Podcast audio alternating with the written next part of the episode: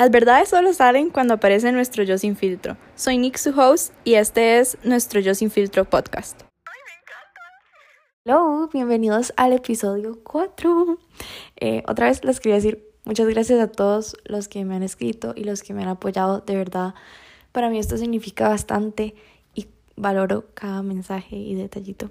Y antes de empezar, eh, ay no, eso sonó como todo anuncio, pero sí, más que todo quería decirles que yo voy a hablar desde la experiencia y desde lo que yo he vivido, porque sí toco algunos temas que son como la ansiedad y la dependencia, que sé que esto es creo que mejor si lo llega a hablar un profesional acerca acerca del respecto, pero sí, este tema va a hablar acerca la dependencia emocional.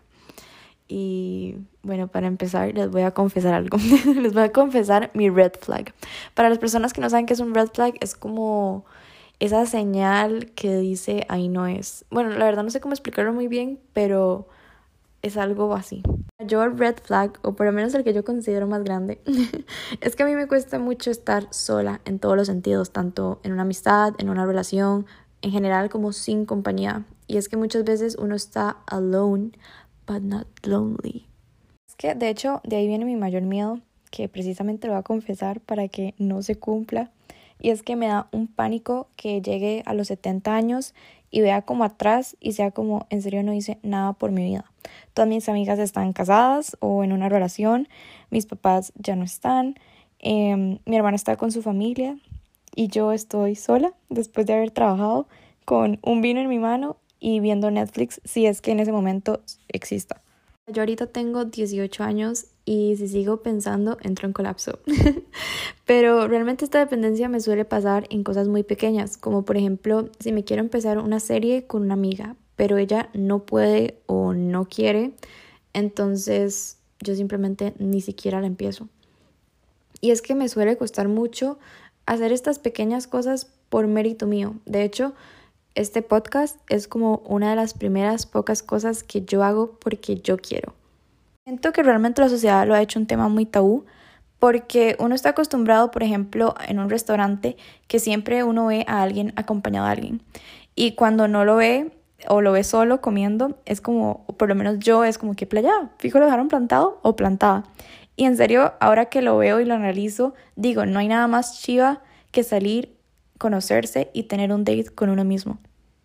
Este episodio la verdad es que lo voy a enfocar en relaciones, porque ahí es donde yo más fallo, o por lo menos ese es mi punto débil, en donde realmente yo suelo depender bastante de alguien. No sé si a alguien más le pasa, pero por lo menos yo cuando entro a una relación, todo mi mundo gira alrededor de esa persona.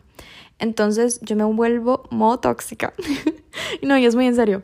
O sea, si no me habla, si no me contesta, si veo que está en línea, si veo que le dio like a alguien, en serio todo, o sea, yo me desespero, empiezo a sobrepensar demasiado las cosas y es, uy, fijo no me quiere, fijo ya se cansó de mí, fijo ya está con alguien más. Y automáticamente también entro en estos dichos que es, ay, no voy a encontrar nada igual, eres el amor de mi vida, si ando enojada con él, simplemente no estoy en paz. No sé si han oído esa frase que dice, el glow up después del breakup. Y realmente yo siento que eso sí se cumple, pero no porque uno llega a terminar con esa persona, sino porque uno en serio empieza a enfocarse en uno mismo. O sea, empieza a usar esa energía que antes usaba solo para esa persona, la usa ahora para uno. Quiero generalizar porque sé que no todas las personas son así, pero por lo menos yo a veces, no siempre, pero suelo muchas veces enfocarme en mí y, oh my god, suena en serio muy mal, pero porque quiero que la otra persona vea lo que se perdió. Yo sé, súper inmaduro, pero hay que hablar con la verdad. Y ahí es cuando yo siento que uno tiene que hacer como un stop y decir, realmente estoy enfocándome en mí porque yo quiero crecer como persona y porque esto es bueno para mi salud o solo lo estoy haciendo para demostrarle algo a alguien. Y siento que esta dependencia emocional se llega a dar mucho o se romantizó mucho por las series y los tipos de programas que uno veía de chiquito. Porque bueno, por lo menos yo de chiquita crecí con Disney, con las princesas y con Nickelodeon, todas esas series, Barbie. O sea, no quiero sonar como toda anti-ilusiones, porque de hecho yo amo Disney y realmente es súper como mágico. Pero ya uno en serio se pone a analizar algunas películas, más que todo siento que ya han evolucionado bastante, pero por ejemplo las más antiguas como Blancanieves, uno va viendo cómo desde chiquito esto va influyendo. Esta típica película de Disney, que en este caso la princesa al inicio está sola, triste, ocupa que alguien la rescate y de la nada llega este men. llega este príncipe azul que lo hacen ver como si fuera perfecto, la salva, ella mágicamente está feliz, ya no se siente sola, todo gira perfecto gracias a él y viven felices para siempre.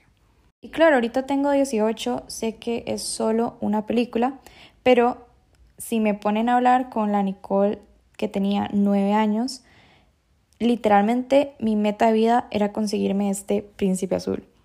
Como dije, no quiero quitarle la magia a las películas porque de hecho es todo un vibe romantizar la vida de uno hasta cierto punto. Por ejemplo, antes a mí me pasaba mucho que yo entraba a una relación y mi pensamiento era yo voy a ser muy feliz con esta persona. Y o sea, yo siento que uno no entra a una relación esperando encontrar felicidad, sino uno ya es feliz con uno mismo. También tenía mucho esta mentalidad de que con la persona que yo esté, yo tengo que ser su prioridad número uno lo cual sinceramente me parece súper tóxico y egoísta. Pero obviamente en ese momento era como I deserve this, si esto pasa en las películas y en las series, porque yo no? Y desde mi punto de vista siento que en una relación son dos personas independientes queriendo apoyarse y compartir de su vida, pero no se están complementando. Mi prioridad debo ser yo y la prioridad de él debe ser él. Como dije, mi mundo giraba alrededor de la persona que estuviera dating. Entonces, inconscientemente, uno suele cometer este error que es alejarse de sus amigos. Y por lo menos en mi caso, a mí me tienen amarrado. Pero mis papás, aclaración. Entonces, a mí no me dejan salir todos los días.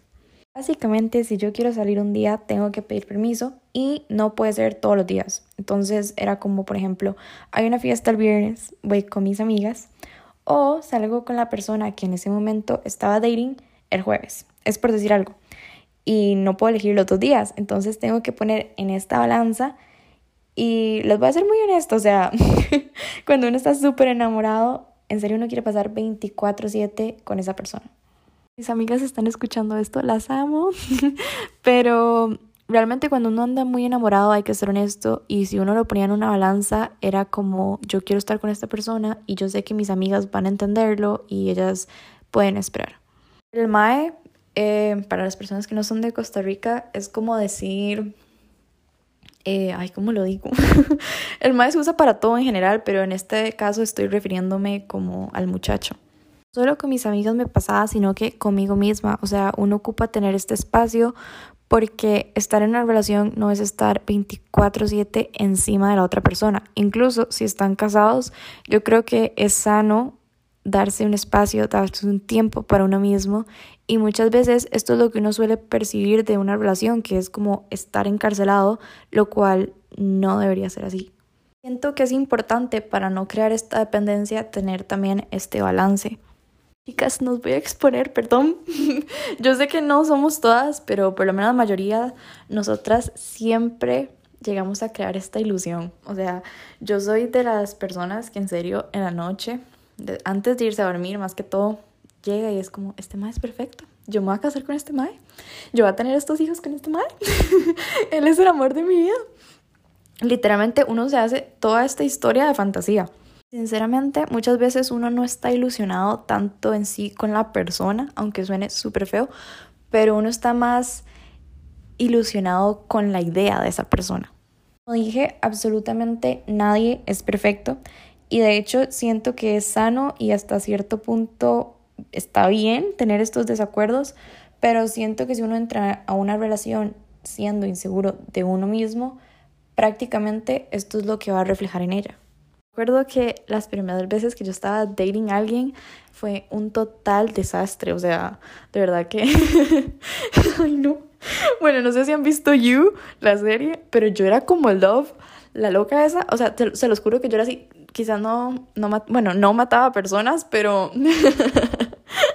quizás, no, no, no mataba personas Y tuve que cortar eso, la verdad estaba divertido. Pero no mato personas.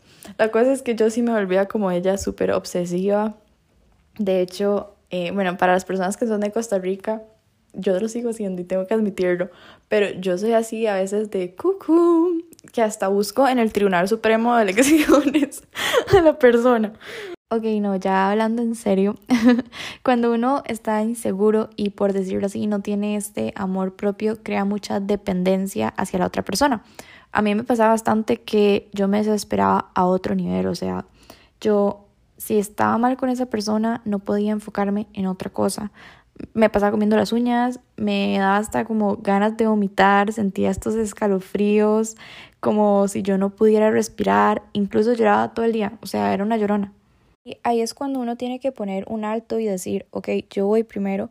Y el problema aquí es que yo ocupo sanar y poder controlar estas emociones. Y obvio la comunicación aquí es esencial, pero esto es más que todo sanar a uno mismo. Uno no es el psicólogo o terapeuta emocional de alguien.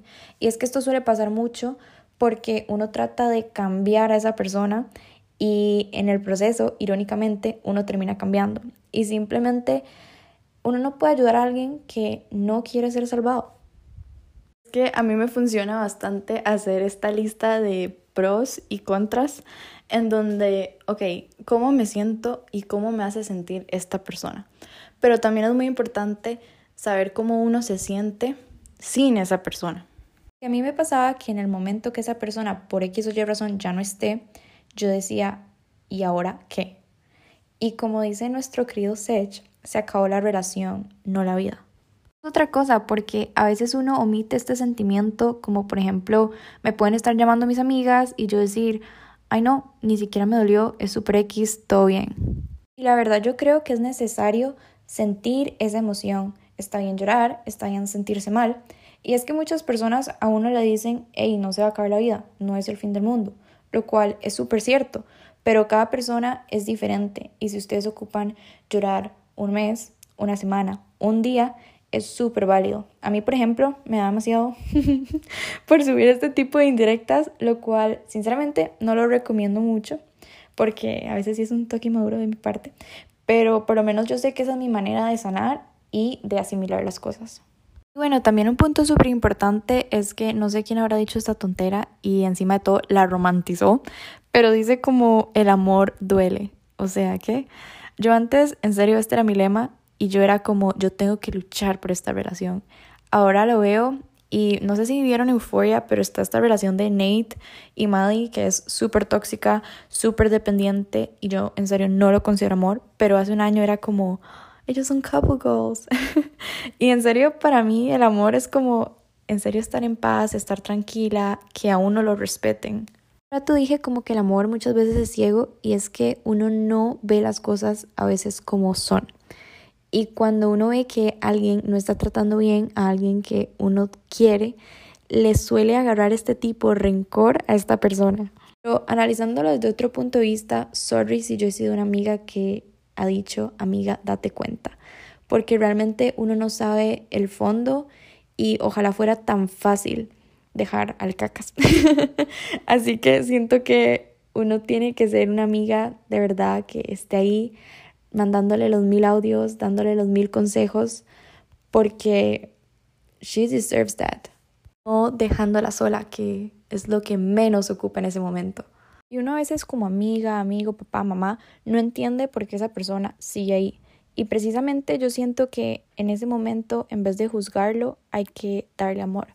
Sé que quizás no me conocen y sea un poco random, pero si en serio ocupan hablar con alguien, siento que uno a veces se logra expresar mejor con alguien que relativamente no conoce y tener una persona que sea como un tercer punto de vista, el desahogarse y apoyarse, siento que es súper necesario.